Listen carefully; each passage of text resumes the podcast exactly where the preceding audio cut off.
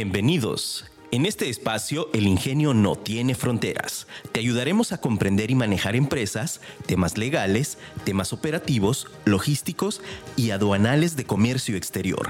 Quedas en voz de Mariana Madrid.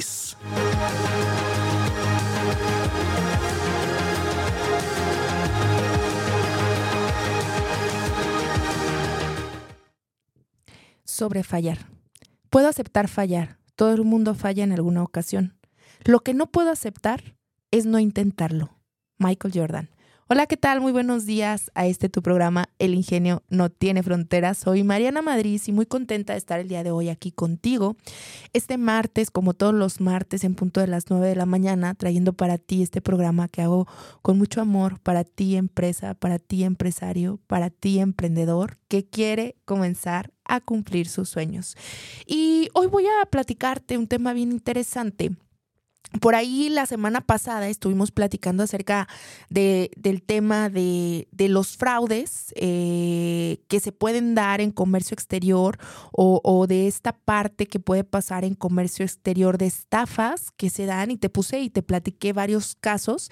Y por ahí en nuestras redes sociales eh, a través de mi, de mi Instagram eh, en el cual comencé una nueva sección que se llama Chismecito Aduanero en el que te un chismecito también los martes, pero en la nochecita, con respecto a cosas que están pasando. Y entonces yo les platicaba ahí también un fraude, dándole seguimiento a esta situación, ¿no? Eh, a un fraude que, que está pasando con respecto a muchas empresas que se encuentran en, en sobre todo en frontera y que están ofreciendo servicios de importación de mercancías por muy bajos costos, en los cuales te aseguran ahorrarte el 70% del valor de las mercancías y demás, lo cual ciertamente así es, te ahorran un 70%, pero ¿a qué se debe este ahorro? Se debe a que ellos están haciendo cruces en la frontera eh, que netamente pudieran ser legales como los cruzan, sin embargo, no son correctos para efectos de la operación y derivan en, una, en un acto ilegal porque finalmente se están trayendo mercancías. Eh, ¿Por qué pasa esto en frontera? Te voy a platicar un poquito el contexto, nada más para que estemos al tanto, ¿no? Hay muchas empresas que dicen ser y no son, que son transportistas, que son importadoras, que son comercializadoras y probablemente legalmente sí son en su constitución del acta, pero como actividad primordial no cumple con los requisitos emitidos por el propio SAT. Y entonces esto deriva a que la manera en la que hacen las operaciones se conviertan en algo ilegal y que después de esa ilegalidad, eh, a lo mejor nosotros la vemos como bien sencilla y quiero pensar que ellos no saben lo que están haciendo, ¿verdad? Y tienen, están cometiendo este delito por, por desconocimiento, así lo, así lo quiero pensar. Eh, ¿Qué está pasando? Pues bueno, hay muchas personas que vienen frontera, que van y vienen todos los días y de pronto dentro de su equipaje pueden meter eh, eh, cositas, ¿no? Cajas, una caja, dos cajas y, y, pasa por, por frontera y no pasa nada, ¿no? Y luego ya te la mandan a ti. ¿Qué están haciendo ahí? O esta, esta actividad es un delito porque están comercializando con una facilidad que existe solamente para las personas eh, y que son para uso común y ellos lo están comercializando, entonces lo están vendiendo como un servicio.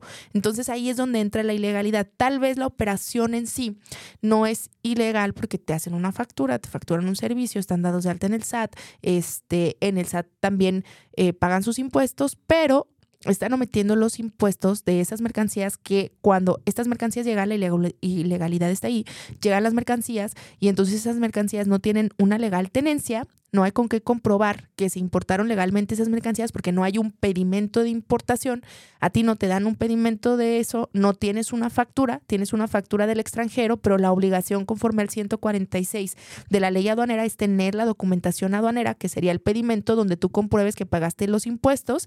Y entonces ahí caemos en dos situaciones, en dos infracciones en comercio exterior que las dos se convierten a delitos penales. Una es que no tenemos la legal tenencia, por tanto se considera esa mercancía que es contrabando Y dos, nos vamos a, este, a esta situación en la que la mercancía eh, se hace una omisión de contribuciones y entonces después, si esa omisión de contribuciones, dependiendo del término de valoración de la mercancía, de valoración aduanera, se hace... Eh, o cumple con cierta cantidad o ciertos porcentajes, entonces no solamente se queda en una sanción por el incumplimiento de la omisión de la contribución, sino que se puede pasar hasta defraudación fiscal y luego a esto le sumamos agravantes que existen en, en, en la ley eh, en materia penal, que es la delincuencia organizada, y entonces se considera que hay delincuencia organizada como agravante a contrabando y a la defraudación fiscal, porque ¿qué crees? Porque están participando más de dos entes y entonces hay un acuerdo para que se haga este proceso y entonces fíjate cómo de algo que tú te querías ahorrar, resulta que ya eres y puedes ser perseguido por un delito penal, que es el contrabando porque acuérdate que el contrabando no solamente es, todos pensamos de, ay, sí, contrabando de armas y de drogas o mercancías, no, prohibidas. Oye, no, hay, hay muchas maneras de hacer contrabando. Eh, y esta es una de ellas y se deriva de comercio exterior. Entonces, ojo por ahí, este era como que el contexto y el chismecito que, que estuvimos abordando, que fue un tema que nos dio mucha plática, porque luego ahí nos ponemos a, a a platicar, ¿no? Y me platican sus, sus cosas y yo encantada de escuchar el chisme. Ya saben que a mí me encanta el chismecito aduanero más, ¿no? Entonces, eh, platicaba yo esta situación que está pasando porque últimamente, justo en redes sociales, ha estado, eh, ahora todo el tema de la publicidad y todo, me llegan a mí, este, como pues hoy constantemente estamos subiendo cosas de comercio exterior, ya sabes, los hashtags y todo eso, eh, pues me llega publicidad de empresas que ofertan estos servicios y yo me meto porque soy curiosa a ir revisando y analizo y veo que son empresas que realmente no se dedican, que no tienen el conocimiento en comercio exterior y que están haciendo este tipo de ofertas y que entonces pues se nos hace fácil porque dices, ay, pues sí es que pues si, eh, si lo hago de la manera que me están ofreciendo acá, pues acá me lo están diciendo que también me llega y es el 70% de ahorro. Sí, claro, pero es ilegal. Entonces, en este proceso y el tema que vamos a platicar el día de hoy, porque nada más te estaba poniendo en contexto, es cómo puedes tú verificar que una empresa logística, ya sea comercializadora, ya sea una asesoría, ya sea una transportista, un freight forwarder, realmente es lo que dice ser y cumple con todos los lineamientos legales y sus operaciones, por tanto, se hacen de manera correcta. Y te voy a decir algo, muchas de las empresas que están ofertando se hacen pasar o se hacen vender como fleteras o como freight forwarders o como consolidadores de carga, pero no son. No son, o sea, si hay una constitución, si son contribuyentes en el SAT, si hacen facturas, si llevan el proceso, pero sus actos derivan en algo ilícito que se convierte en un delito. ¿Por qué? Porque no lo están haciendo de la manera correcta. Hay un proceso, por eso tenemos una ley aduanera, por eso hay una LIGI, por eso hay reglas generales que te dicen el proceso formal legal para importar y exportar mercancías. Y así empieza el objeto de la ley aduanera. Nos dice, la ley aduanera se encarga o el objeto de esta ley es regular la entrada y salida de las mercancías. Entonces, si el proceso no va conforme a esa ley, no lo están haciendo correcto. Para empezar, de ahí, de ahí nos partimos y el proceso que ellos están haciendo, por supuesto que no está siguiendo ninguno de los lineamientos que se marcan en esta ley. Entonces, de ahí nos vamos a ir. Y pues bueno, platicando pues ya en este chismecillo que te, que te, en este caso, ¿verdad? En este caso que te dicen, sí, yo acá, buenísimo, eh, te voy a decir cómo puedes tú hacer una comprobación, qué tienes que pedirles cuando estás hablando con ellos, cuando estás negociando eh, o incluso en, en, la manera en la que te están vendiendo los servicios y si aceptas un servicio, ok, ¿qué sería lo mínimo que tú puedes pedir o que debes de pedir en materia de seguridad de la información para que tú puedas corroborar, hacer un análisis correcto de, esta, de este proveedor logístico, de esta empresa logística que está ofreciendo un servicio y que finalmente a ti te ayude a tener las, las cartas sobre la mesa y determinar si efectivamente es una empresa segura o no es una empresa segura. Esto, como todo, no te, no te puedo dar aquí el consejo, la sugerencia, pero como todas las cosas, hay empresas que tienen todo y aún así hacen cosas mal, ¿no? Entonces, eh, no te exime, pero sí te minimiza el riesgo. Acuérdate que los riesgos no los podemos evitar pero sí los podemos contener y sí los podemos minimizar. Entonces, estos tips que te voy a pasar ahorita eh, son exclusivamente para ayudarte a minimizar ese riesgo y que lo que tú em, puedas hacer te ayude muchísimo eh, a que, a que lo, lo, tengas ahí muy claro, ¿sale? Entonces, bueno, me voy a ir en la primera parte. Primera parte súper importante, ¿no? Primero hay que hacer una revisión fiscal. Eh, ¿Por qué fiscal? Porque aparte, acuérdate que este último año, toda la parte de la fiscalización que trae el SAT eh, ha estado durísima, ¿no? Y antes bastaba con que revisáramos nuestra opinión de cumplimiento, ya decías ya, y ahorita ya no. O sea, ya hay muchos más lineamientos para estar en cumplimiento de obligaciones fiscales y muchos más eh, candados que se han puesto desde la autoridad para corroborar que las empresas estén haciendo las cosas bien, estén correctas y que desde ahí también nosotros podemos pues entrar un poquito o meter estos lineamientos a nuestra revisión. Entonces me voy a ir primero a la revisión fiscal. ¿Qué hay que solicitarle? A una empresa eh, o algún aliado logístico, algún, alguna empresa con la que queramos trabajar y sobre todo logística, pues bueno, primero le vas a pedir su acta constitutiva y todos los protocolos de actas que tengan donde hubo cambios de socios, accionistas y capital. Esto para corroborar el objeto social de la empresa y confirmar que efectivamente tengan un objeto social y que aparte, sobre todo, ahorita te voy a decir que vamos a revisar, es la antigüedad que tiene la empresa. Cuando son empresas jóvenes, desde ahí no significa que esté mal que sea una empresa joven, estamos emprendiendo, pero sí hay que irnos a revisar algunas otras cosas como para ver también, ok, es una empresa joven, pero tal vez eh, sí tenga una experiencia comercial y entonces ya me voy a revisar otras cosas. Es una empresa joven porque tal vez antes no era persona moral, era persona física y se tributaba bajo una persona física, ¿no? El emprendedor, nos ha pasado a nosotros, emprende si estás como persona física con actividad empresarial y luego brincas de hacer una persona moral. Entonces, bueno, pasa, ¿no? Entonces, eh, pero desde ahí hay que poner si es un foquito eh, de color de color amarillo para hacer una, una revisión un poquito más amplia o si sería inmediatamente poner nuestro checklist verde porque tiene cierta antigüedad. ¿Cuánto sería lo correcto a partir de una antigüedad? Yo te diría que una empresa que tiene ya más de cinco años en el mercado ya está manejando una antigüedad adecuada para que pueda tener eh, una... Una buena apariencia comercial o que tenga también eh, una buena reputación comercial, ¿sale? Entonces, eso vamos a de inicio a revisar y a confirmar también cuál es el objeto de la empresa. ¿Por qué? Porque a lo mejor ahí en el objeto de la empresa no tiene nada que ver con fletes, transportes y logística. No tiene nada que ver con ser un agente de carga internacional.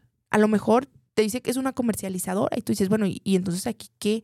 ¿No? O sea, si me está vendiendo un flete y si tiene la experiencia, sí me puede facturar esto, porque si no está en el objeto para el SAT, acuérdate que ya, ya hace mucho hincapié en el objeto de la empresa, que las actividades que realice sean las mismas que se puedan facturar. Entonces, primero, el acta constitutiva. Segundo, los poderes del representante legal. A veces los poderes están en la misma acta o a veces están por separado. Entonces es importante pedir los poderes para ver que sí tenga esa persona o la persona que está firmando la documentación sea la persona que tiene eh, los derechos de la empresa, eh, no los derechos, sino las facultades para poder nombrar o para poder tomar decisiones dentro de la empresa. ¿Por qué? Porque luego a veces te encuentras a que sí te mandan todo, pero el representante legal no era y pues también chanchullo ahí, ¿no? O sea, alguien se robó los documentos de la empresa y se están haciendo pasar por. Entonces es muy importante. Eh, ahí también que hay que pedir, hay que pedir tanto del representante legal como de la empresa su opinión de cumplimiento para confirmar que estén al corriente de obligaciones fiscales, su constancia fiscal para confirmar que las actividades vayan acorde al objeto y adicional hay que confirmar que la empresa se encuentre con buzón tributario activo y que su domicilio se encuentre como localizado. Eso es muy importante. ¿Qué más les vas a solicitar para esta revisión fiscal? Solicítales también un comprobante de domicilio y entonces ahí es donde tú vas a empezar a hacer match. Su comprobante de domicilio eh, coincide con, con, el domicilio fiscal que está dado de alta. Si me está mencionando que tienen alguna planta, algún patio y que se encuentre fuera del domicilio fiscal, sí, ok, pásame también el alta ante el SAT de ese establecimiento para confirmar que efectivamente está legalmente dado de alta ante el SAT y que el SAT está enterado de ese establecimiento y que es tuyo. No, porque nos puede decir, mi patio está acá, pero resulta que pues no es patio de ellos, ¿no? Es patio de otra empresa. Entonces, eso es importante que lo tengamos súper claro, confirmar los domicilios, tanto fiscal como los patios, como los almacenes que nos estén diciendo, oye, ¿sabes qué? No, pero nosotros manejamos un contrato. Ok, ¿nos puedes mandar, por favor, la carátula del contrato que tenemos para confirmar con qué empresa y que entonces la otra empresa se nos demuestre esta relación comercial? Eso es muy importante también. A veces tal vez eso sería ya demasiado pedirlo y demás. Ok, bueno, entonces pásame una carta protestada y pásame las referencias comerciales de las personas con las que yo me pueda contactar para confirmar la información, ¿no? Así como una referencia laboral, también una referencia comercial, que es muy importante. Todo esto en la parte fiscal, ¿sale? Que eso es importantísimo y que lo tengamos muy claro y que nos puede funcionar desde ahí. ¿Vale? Por favor, atentos porque esto es primordial para que hagamos una correcta revisión de la información que se va a trabajar. Regularmente, incluso hasta nuestro agente donal para darnos de alta, nos pide cuando menos eso. ¿Qué más te sugiero que pidas dentro de esta información que digamos sería la general básica? Bueno, solicita también fotografías del interior y exterior del domicilio y entonces con eso tú puedes corroborar, a ver, ahorita utiliza la tecnología, te metes a Google, a Google Maps y qué pasa ahí, estás en Google Maps y puedes ver la imagen del domicilio que te están pasando, corroborar que efectivamente sí sean las oficinas, que sí sea la fachada, que se encuentre con, con, con las colindancias que te, dije, que te dijeron y demás y que sea importante pues ver ahí también eh, que sí se encuentre activo, ¿no? Porque luego nos ha pasado que nos mandan y nos metemos a revisar y es un valío. Oye, ¿qué está pasando? Ahorita actualmente la, el Google Maps está súper actualizado, o sea, actualizado de que a dos o tres meses, cuando mucho, de muchos lugares. Entonces, sí, bien importante que lo tengamos muy, muy claro. Entonces, te estoy platicando ahorita y te estoy dando tips de cosas que puedes hacer para hacer una correcta revisión de tus proveedores logísticos y que entonces con esto minimices el riesgo a que sean falsos o a que sea una empresa que realmente no tiene la experiencia comercial que dice tener, ¿ok? Vamos a ir a un pequeño corte y regresamos aquí a tu programa El Ingenio no tiene fronteras. Te invito a que nos sigas a través de nuestras redes sociales como M Madrid Consultores. Nos encuentras en YouTube, en Facebook y en Instagram. Y también encuentras este podcast en Google Podcast, Apple Podcast y en Spotify como El Ingenio no tiene fronteras. Te invito a que bajes también la aplicación de Afirma Radio y nos escuches ahí todos los martes en punto de las 9 de la mañana y eh, también escuches algunos otros de los podcasts que tenemos en la programación. Soy Mariana Madrid y vamos a un pequeño corte. Bien, seguimos en este tu programa El ingenio no tiene fronteras. Soy Mariana Madrid y estamos platicando, te estoy pasando tips y sugerencias de cómo hacer una correcta revisión de tus proveedores logísticos. ¿Para qué? Para confirmar que efectivamente sí sean y no vayamos a caer por ahí en algún fraude. ¿Sale? Y te comentaba ya, importantísimo la revisión fiscal. Esto sería lo mínimo que le tenemos que pedir ahorita a las empresas y te digo mínimo porque es lo que el SAT revisa de nosotros y revisa también de las personas o empresas con las que trabajamos.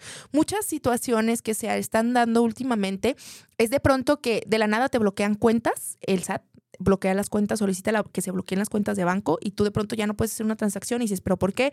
Hablas al banco y dices, el SAT nos pidió que se bloquearan tus cuentas, vas al SAT a hacer la aclaración para saber qué onda y entonces te dicen, ¿sabes qué? Es que estamos, estás en un círculo en el cual una de las empresas con las que tuviste una factura, les facturaste o te facturaron, trae un tema a cada aclaración y entonces a todo su círculo los cancelamos. Entonces, eso pasa, ¿eh? Eso es lo que está pasando, aunque tú sin deberla y tenerla, temerla, sepas absolutamente nada. Entonces, esta revisión que te estoy diciendo es para que también tú vayas confirmando, pues que sean empresas que estén al corriente y que no nos vaya a pasar algo así, porque por ellos puede pasar, ¿sale? Entonces, muy bien. Eh, te decía de esta revisión fiscal, actas, poderes, eh, identificación de representante legal, constancia de representante legal y de la empresa, que solicitemos comprobantes de domicilio del establecimiento y de la razón social del, y del domicilio fiscal de la empresa.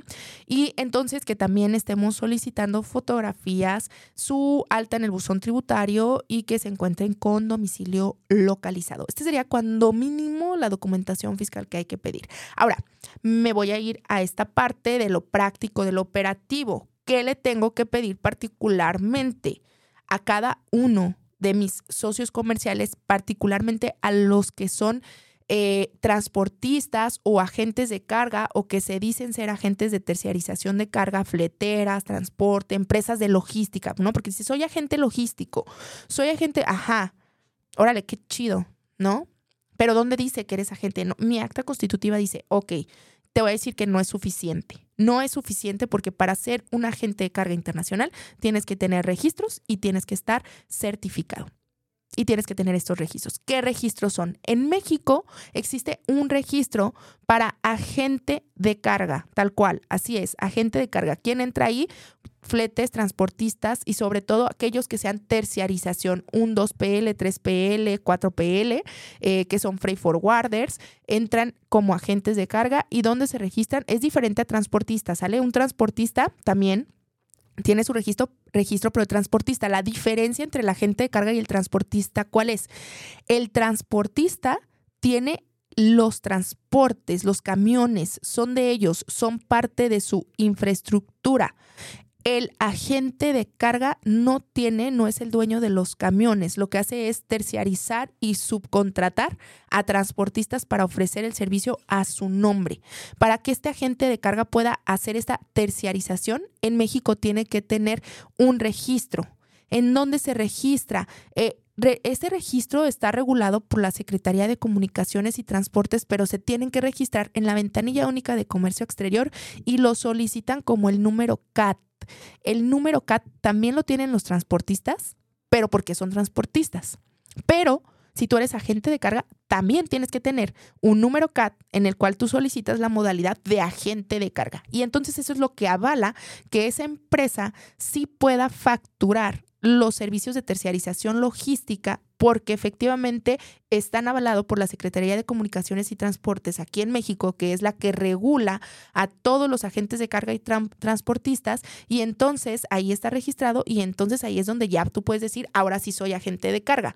Si no, no eres no eres. ¿Y qué va a pasar si no eres agente de carga? Puedes facturar, sí, no está impedido, porque tú te metes a tu página del SAT, a tu software y lo vas a facturar y puedes poner el servicio, ajá. Pero ¿qué va a pasar después? Una auditoría, revisan, corroboran que no eres agente de carga y esa facturación se desconoce esa facturación se desconoce y entonces todos, si estaban, tú las ingresaste obviamente como, como un cliente de esta empresa y entonces toda esa facturación que tienes de una empresa que no sea agente de carga, te la puede desconocer el SAT y te puede decir, todas esas facturas no entran no entran para la deducibilidad o para egresos, para demostrar egresos. Y, no son bastante, eh, son bastante altas las facturas de los agentes de carga, porque acuérdate que traemos todo lo de los agentes de carga internacional, el flete internacional, y entonces para que nos puedan hacer una facturación a tasa cero del flete internacional, y entonces hay una omisión tremenda de impuestos. Entonces, eso es lo que tenemos que cuidar, que sí tengan este registro, que sean empresas para para que sean lo que dicen ser que es hacer a un agente de carga, efectivamente tiene que tener este registro. Si no lo tienen, no son agentes de carga. La agencia aduanal, también, la agencia aduanal es otro proveedor logístico que de pronto vemos miles de agencias aduanales y luego dices, nosotros sí tenemos patente propia, pero ¿qué significa eso? ¿Cómo tú puedes amarrar esta? Ok, muy bien, así lo mismo pediste acá tu documentación, pues ¿qué crees? Para que puedas ser un agencia aduanal o un agente aduanal tiene que ser eh, que la agencia aduanal con la que se trabajen, la patente del agente aduanal, o sea, el agente aduanal sea socio de esa agencia aduanal o se tenga un contrato de esa agencia aduanal. Entonces, hay que solicitar eh, esa información. Si no está el agente aduanal, la, patente con el nombre propio ahí, entonces la agencia aduanal, pues, ¿qué crees? No, o sea, es otra empresa y así, ¿y qué nos da aquí la seguridad? Bueno, a ver, hay un contrato, ok, ¿cómo está el contrato estipulado? Cómo está estipulado de que ellos pueden trabajar la patente del agente aduanal y que ellos pueden facturar, porque aquí qué pasa, hay un esquema de facturación a terceros que no se le permite a todas las empresas o que sí se permite pero en ciertas condiciones. Entonces, eh, si no se cumplen, también nos pueden desconocer por ahí la facturación y en impuestos internos es donde nos pega y donde nos agarra esto tremendamente. Ahora, ¿por qué es importante estos dos supuestos? Me voy a ir a una situación. Imagínate que sucede un daño con tus mercancías y entonces tú te vas a una demanda, a demandar al freight forwarder. ¿Por qué? Porque pues tú le encomendaste la operación. ¿Qué crees? No tenía dado de alta su CAT. Por tanto, como él no era freight forwarder, no le aplica la obligatoriedad de las cosas y puedes perder el juicio. Obviamente, por ese esquema. Te puedes ir y seguirlo en otras vías, ya sea civil mercantil, te vas a un, a un, juicio mercantil porque son dos empresas, puedes responder, pero ya perdiste de entrada una oportunidad. Entonces, sí es importante que lo tengamos muy claro, que estemos muy atentos de hacer estas revisiones, de estos análisis. ¿Por qué? Porque se están dando muchas situaciones de fraude por desconocimiento, porque todos, todos tenemos la ambición de, de lograr más y yo te aseguro que vas a lograr mucho. Claro que lo vas a hacer, claro que, que se puede, pero hazlo bien. Si tu negocio no se hace bien, no lo estás logrando. O sea, el tener un negocio y emprender es porque vas a hacer las cosas bien desde un inicio. Y si tu negocio se va a dar, se va a dar bien desde un inicio. Si lo empiezas a hacer con chuecuras, créeme que ya empezaste mal. Ya empezaste mal, ya va por un camino que no es. Y entonces al rato, o sea, viene la caída. Todo, todo por su propio peso cae. Estoy convencida de eso y quiero que tú también lo entiendas, lo analices y lo pienses. Y que no solamente y por desconocimiento, por desconocimiento no te exime de lo que pueda pasar ni de la responsabilidad. Así es que muy atentos. Hoy te platicaba de esta frase que dice, puedo aceptar fallar. Todo el mundo falla en alguna ocasión. Lo que no puedo aceptar es no intentarlo. Esto lo dijo Michael Jordan y yo te invito a que de verdad no desistas por tus sueños, a que vayas una y mil veces por ellos y que si estás seguro, eso es la parte importante, estás seguro de que lo vas a lograr, créeme que lo vas a lograr. No hay nada que se interponga para que no pase. Así es que te dejo con esto. Eh, estoy aquí todos los martes en este tu programa El Ingenio No Tiene Fronteras, muy contenta de estar contigo. Te invito nuevamente a que nos sigas a través de nuestras redes sociales. Cualquier duda que tengas, escríbeme con confianza.